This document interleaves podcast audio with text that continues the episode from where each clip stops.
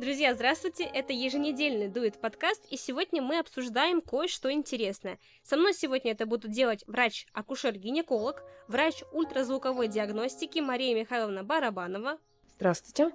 И врач-уролог-андролог Халилов Элбай Салимович. Добрый день. Здравствуйте. Я рада побеседовать с вами. Как по мне, такие специалисты должны быть в каждом учебном и воспитательном учреждении. Я предлагаю начать наш разговор с самого рождения мальчика и девочки и обсудить, как же необходимо вести себя с ребенком, учитывая его пол.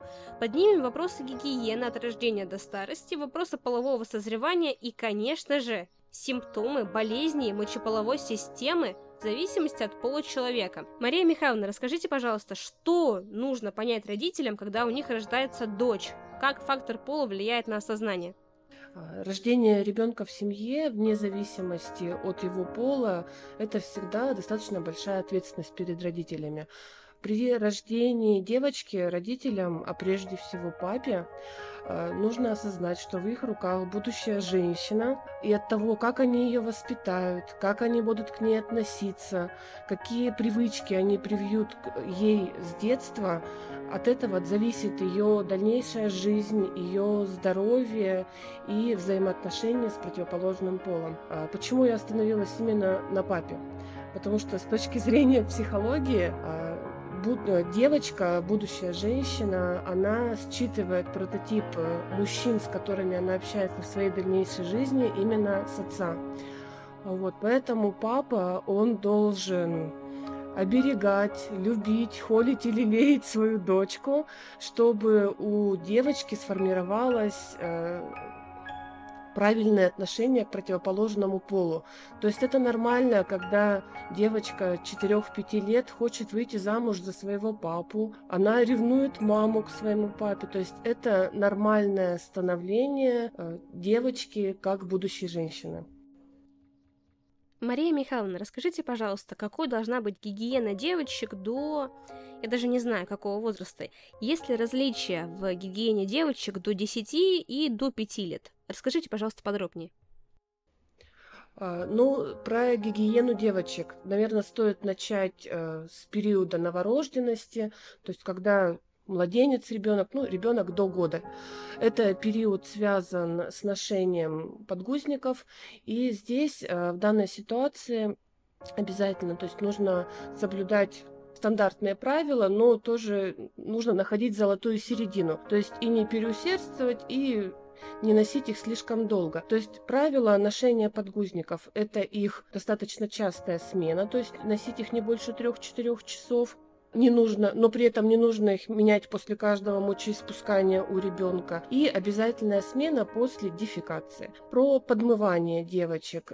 Также здесь нужна золотая середина. Не стоит мыть девочку после каждого мочеиспускания, но после каждой дефекации девочка должна быть помыта. Это нужна просто обычная проточная вода. Не нужно мыть никакого мыла, которые есть средства для интимной гигиены. Их тоже не стоит ими сильно увлекаться, потому что они могут э, содержать, у них чаще всего щелочная среда, они могут подсушивать слизистую. Э, если пользоваться средствами для подмывания, то они должны иметь нейтральную среду, использовать их не раньше, чем несколько раз в неделю, для того, чтобы не пересушивать слизистую у новорожденного ребенка. Часто еще новоиспеченных мамочек очень смущает так называемая первородная смазка, которая скапливается между большими и малыми половыми губами в виде такого белого, достаточно плотного налета. И некоторые мамочки пытаются от него очень тщательно избавиться. А, такого тоже делать не стоит. Нужно постепенно, при ежедневном подмывании девочки,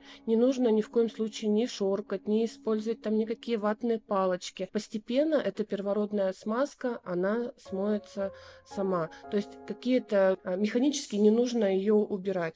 То есть просто подмываете, и постепенно она уходит. А, первый год жизни, да, получается, ребенка мы еще можем удержать на руках. То есть это должна быть обязательно проточная вода, то есть это не какие-то там тазики, емкости. То есть это именно проточная вода. Ребенка держим, чтобы струя попадала от наружных половых органов, то есть от вульвы в сторону э, ануса. Впереди назад, да, для того, чтобы было более понятно. Потом, то есть ребенок растет, уже его удержать, ну, сложнее. Такой важный момент. Где-то с двух, с трех лет, когда у ребенка начинает проявляться самостоятельность, когда он пытается, ну, то есть во всех там, в еде, в какой-то помощи для родителей, говорить «я сам, я сама», в этот период нужно начинать прививать девочке э, самостоятельность, то есть учить постепенно, чтобы она училась подмываться сама. То есть также объяснять, что спереди назад, рукой, то есть начинаем обязательно. Либо правило левая-правая рука, то есть, например, правой рукой моем половые органы, да, левой рукой попу, да, ну то есть там э, область ануса, либо сначала половые органы, потом попу, чтобы не было так, что сначала помыли попу, а потом уже половым органам, чтобы ну, не было заселения микрофлоры, э, условно патогенной, которая может э, вызвать э, воспалительные какие-то процессы на слизистой. И постепенно ребенок, девочка, она учится подмываться сама. Конечно, это все будет не с первого раза получаться, но здесь такой важный момент, что нужно ребенка подбадривать, не ругать.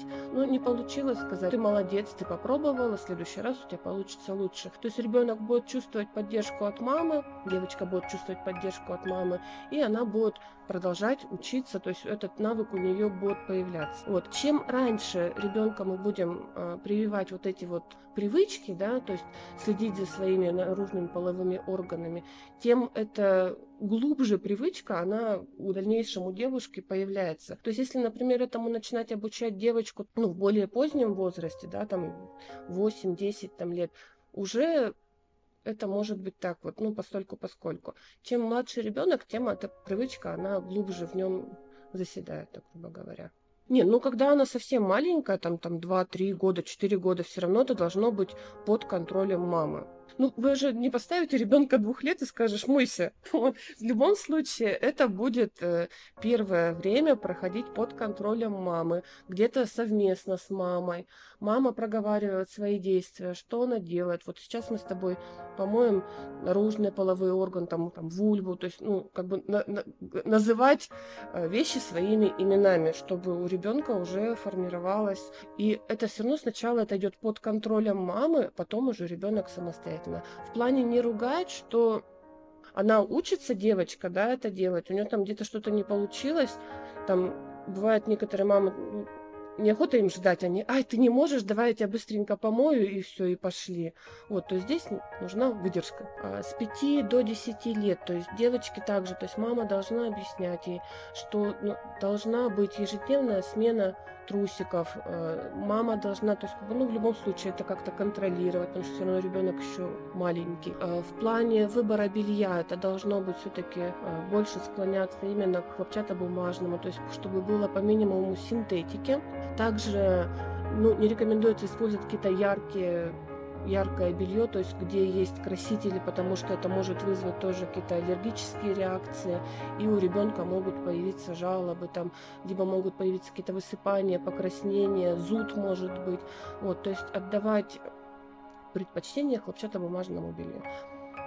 Также они подмываются в идеале утро вечер. Если, например, какая-то была физическая активность, то это там была там, физкультура, танцы, то, естественно, как бы обязательно после этого, после физической нагрузки, девочка должна подмываться. Для подмывания, то есть либо также просто обычная вода, либо возможно использование специальных средств для интимной гигиены, которые именно детские, э, с нейтральным уровнем pH, как бы их возможно использовать. Э, я считаю, что да, детям нужно говорить про половые органы, рассказывать. Э, в каком возрасте, в зависимости от ребенка. Потому что есть дети, которые уже в 4-5 лет начинают задаваться вопросом, мам, а откуда я появился? А некоторых это появляется, ну, как бы попозже, там, 5, 6, 7 лет.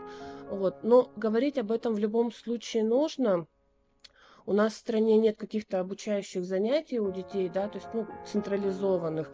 Поэтому, ну, этот вопрос, он лежит на плечах у родителей. И как бы я считаю, что вот эту информацию до детей нужно доносить, но объем ее нужно выбирать ну, в зависимости от возраста, когда они начинают это.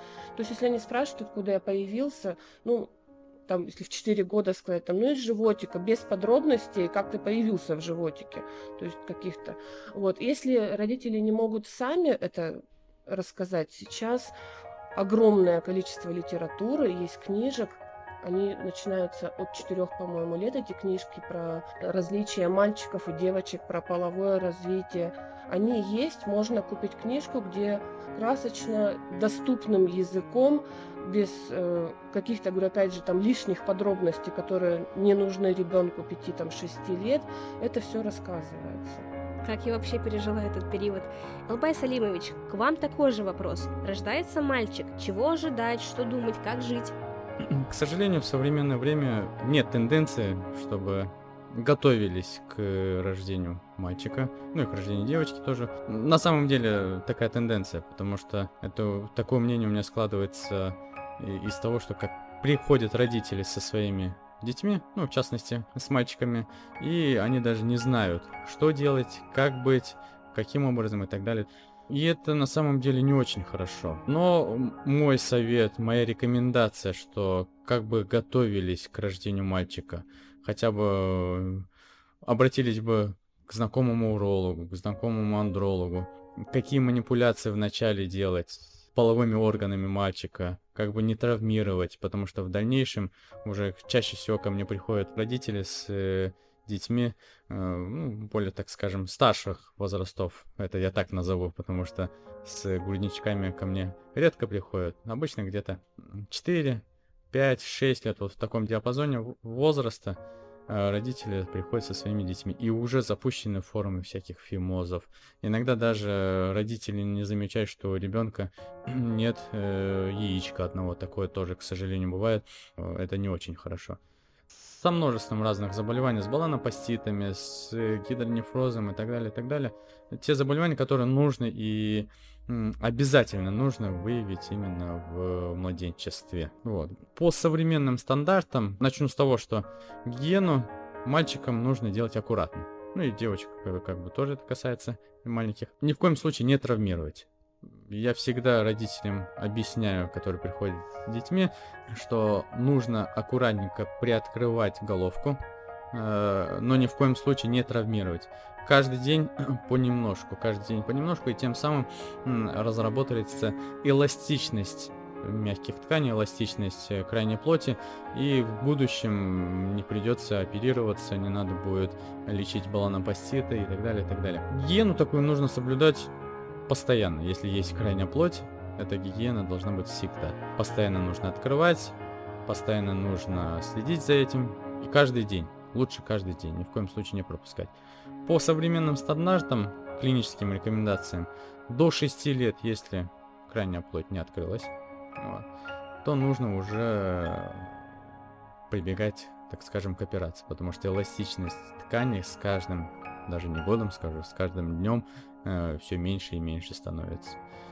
Насколько мне известно, общество сформулировало мнение, что у мальчиков повально появляются какие-либо проблемы после рождения.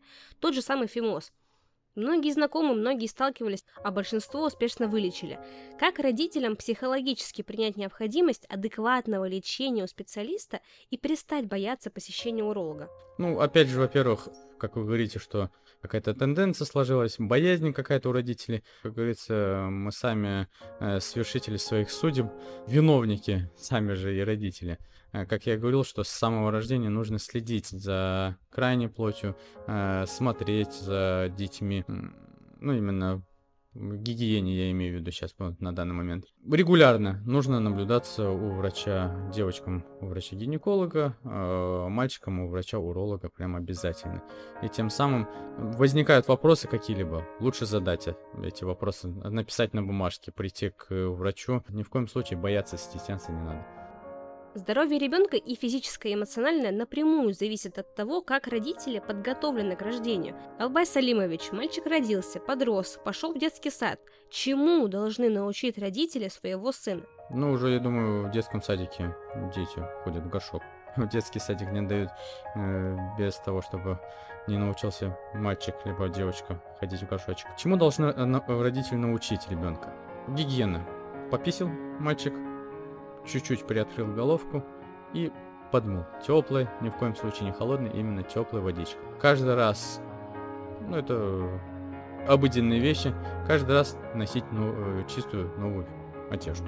Это прям тоже обязательно, потому что э, скапливается смегма под крайней плоти, это все вываливается и скапливается в нижнем белье, и это тоже не очень хорошо. Все там преет, грубо говоря. Безумно интересная тема, предлагаю продолжить. 7-13 лет. Какая должна быть элементарная гигиена мальчика для здоровья мочеполовой системы? Главная рекомендация – гигиена.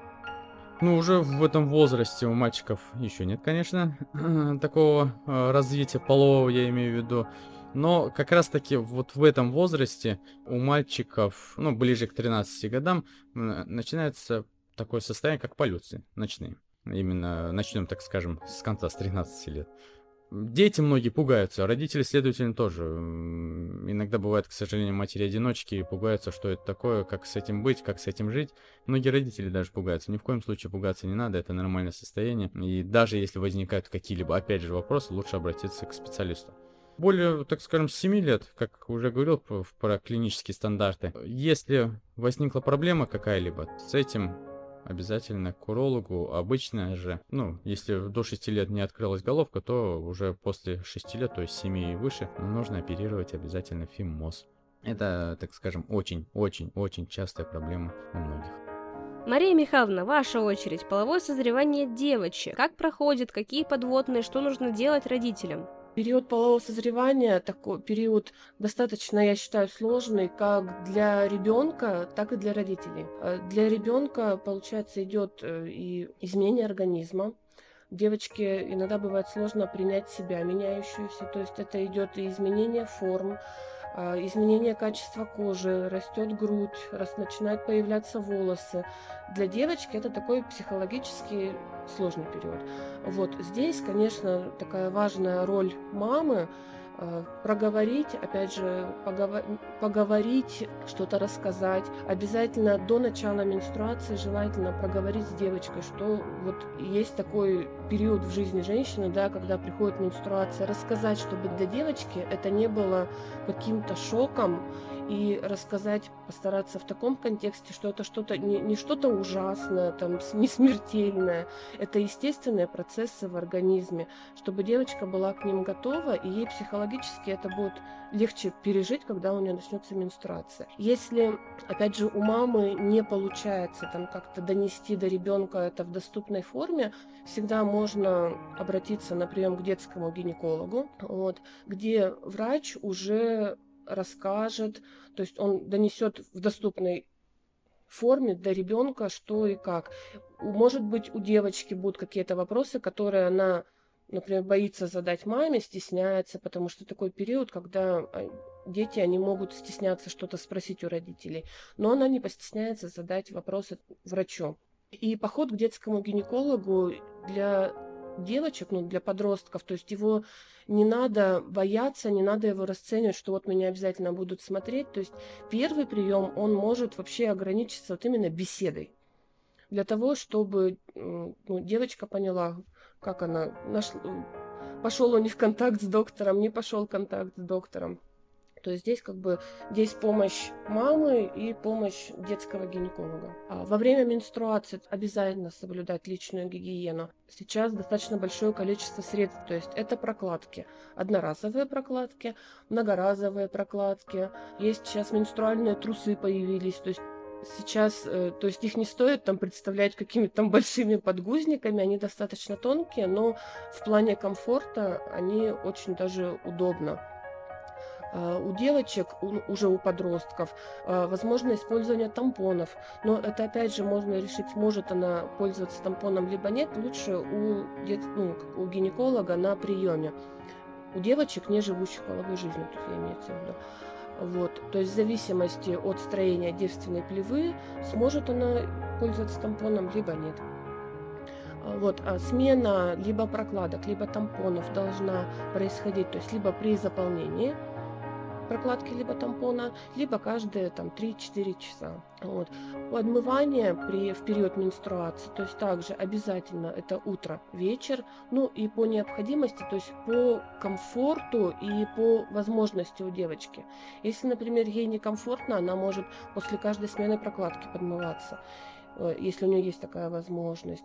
Если нет, то утро, вечер. Ну, Задам общий вопрос к вам. Как вы считаете, нужно ли говорить детям про половые органы, рассказывать, зачем они нужны, как они называются?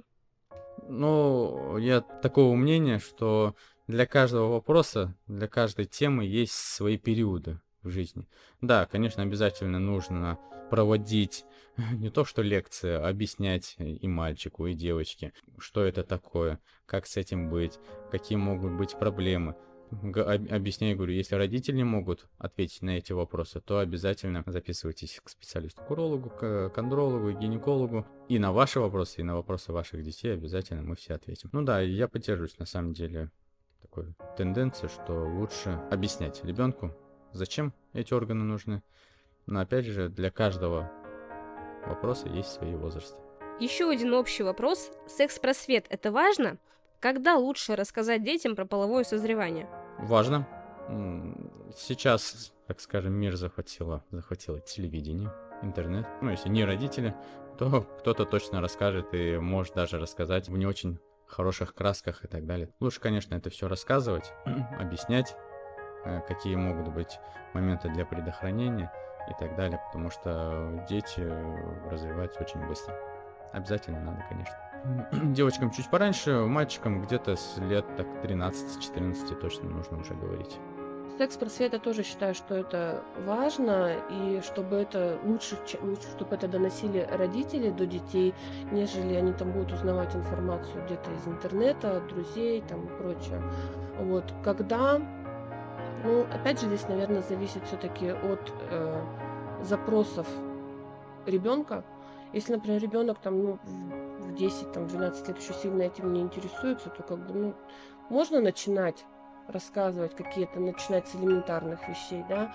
Вот, конкретно про половые отношения, ну, сейчас, я даже не знаю, ну, наверное, в лет в 13-14 уже точно разговор этот должен быть составлен, и обязательно как и девочкам, так и мальчикам проговаривать о том, чтобы, если вступаете в половые отношения, ну, то есть обязательно проговаривать о том, что не нужно стремиться рано вступать в половые отношения. То есть это серьезное решение, ну, чтобы у ребенка было понимание, что это не просто вот да, непростое взаимодействие, то есть это серьезный шаг в жизни. Вот, чтобы это было обязательно по взаимному согласию. Особенно, как бы, ну, девочки должны себя уметь дать отпор. То есть, если они не хотят, твердо говорить нет. Обязательно контрацепция, это барьерная контрацепция, чтобы не было ни инфекций, передающихся половым путем, ни нежелательной беременности. Потом в дальнейшем, когда у девочки там будет уже постоянный половой партнер у девушки, вот, то тогда уже, конечно, там можно обратиться на прием также к детскому гинекологу для того, чтобы там подобрать, например, ту же гормональную контрацепцию. То есть она будет уже более удобна ей в дальнейшем по жизни. А у девочек оно заканчивается немножечко раньше. А, в среднем оно начинается где-то в 9-11 лет и продолжается в течение 4-5. То есть в среднем в 15-16 лет у девочки половое созревание, можно сказать, закончено. Ну, здесь все остается то же самое. То есть это обязательно гигиена, утро-вечер, подмылись. А, по средствам, то есть также это средства для интимной гигиены, там никаких там не нужно использовать там мыло, ни растворы ромашки, ни настои ромашки. То есть либо просто вода, либо средства для интимной гигиены, которые идут с нейтральным pH. Девочки начинают половую жизнь, то есть тоже обязательно соблюдение этой личной гигиены, как до, так и после должно, ну, то есть моем руки, моем половые органы, чтобы опять же избежать каких-то воспалительных заболеваний и ну, тех же инфекций, передающихся половым путем. Половое созревание в среднем заканчивается в 17-19 лет, я права?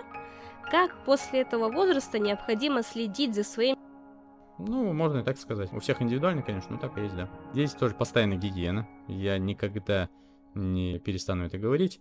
Постоянная гигиена уже, так скажем, 17-19 лет прошли, и уже здесь э, и репродуктивная, и половая функция уже начинает хорошо развиваться. Следовательно, нужно объяснять и уже молодому человеку, юноше, девушке, что как нужно предохраняться и какие могут быть последствия от всех этих моментов. Конечно, заболевания уйма, именно я со стороны урологии сейчас говорю. Те же самые, вот там мы обычно начнем с э, фимозов.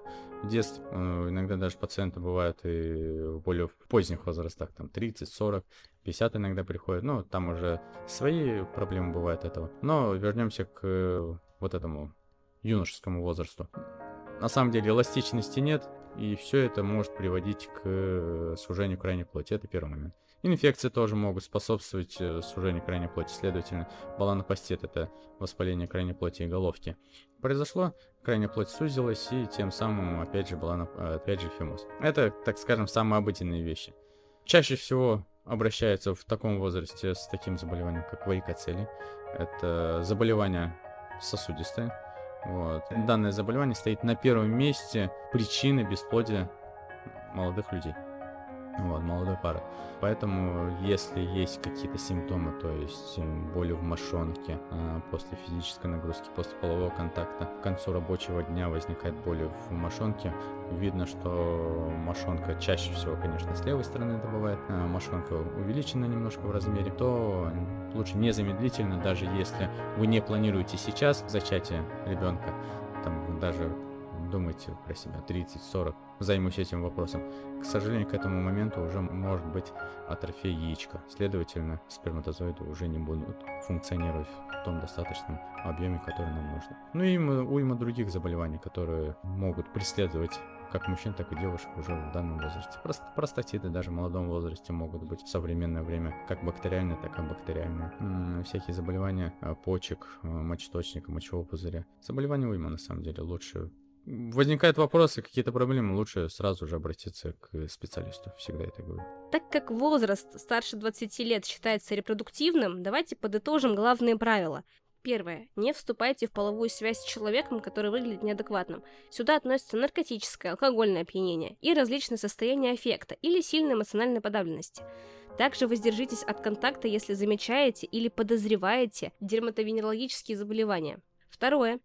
Соблюдайте принцип согласия и обсуждайте желания до вступления в интимную близость. Третье. Обязательно предохраняйтесь. Если это постоянный партнер, один раз в год необходимо сдавать анализы на ИППП и ЗППП.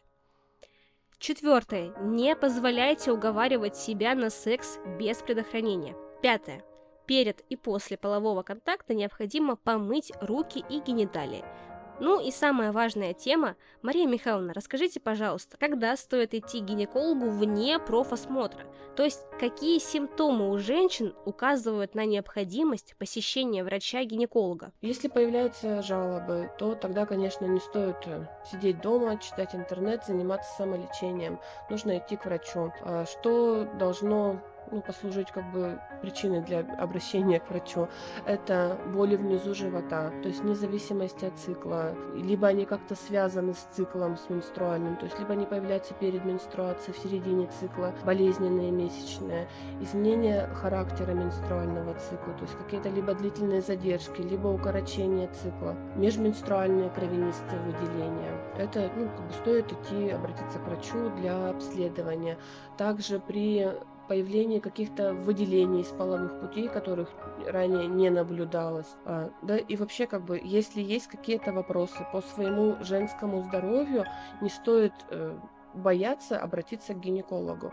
Как говорится, нету глупых вопросов на приеме у врача. И врач, то есть по возможности, всегда постарается ответить на эти вопросы. Поэтому, если появились какие-то либо жалобы, либо получить какие-то ответы на вопросы, то всегда лучше обратиться к врачу, чтобы квалифицированный специалист дал ответы на эти вопросы. Потому что очень часто, даже вот на моей практике, пациентки ко мне ну, доходят да, на прием, но перед этим они начитаются форумов, гуглов и прочих интересных вещей, приходят с большими глазами и говорят, а я вот это вот прочитала, Единственное, что хочется сказать, не нужно читать непроверенные источники информации. Албай Салимович, какие признаки у мужчин указывают на необходимость посещения врача-уролога-андролога? Какие могут быть э, проблемы? Опять же, это фимоз, опять же, это варикоцель, опять же, это э, заболевание почек, мочевого пузыря, мочеточника. Очень уйма большое количество. И основные симптомы это боли внизу живота, боли в промежности, в заднем проходе, в мошонке, э, какие-то выделения из уретры непонятные, как, которые до этого их, этих выделений не было. Примесь крови с мочой может быть. Это опять же как у девушек, так ну, у юношей. Это все может быть. Возникают вопросы, возникают проблемы. Лучше не тянуть эти проблемы и не усугублять. И сразу же обращаться. В жизни женщины есть еще один период, который называется климакс или менопауза.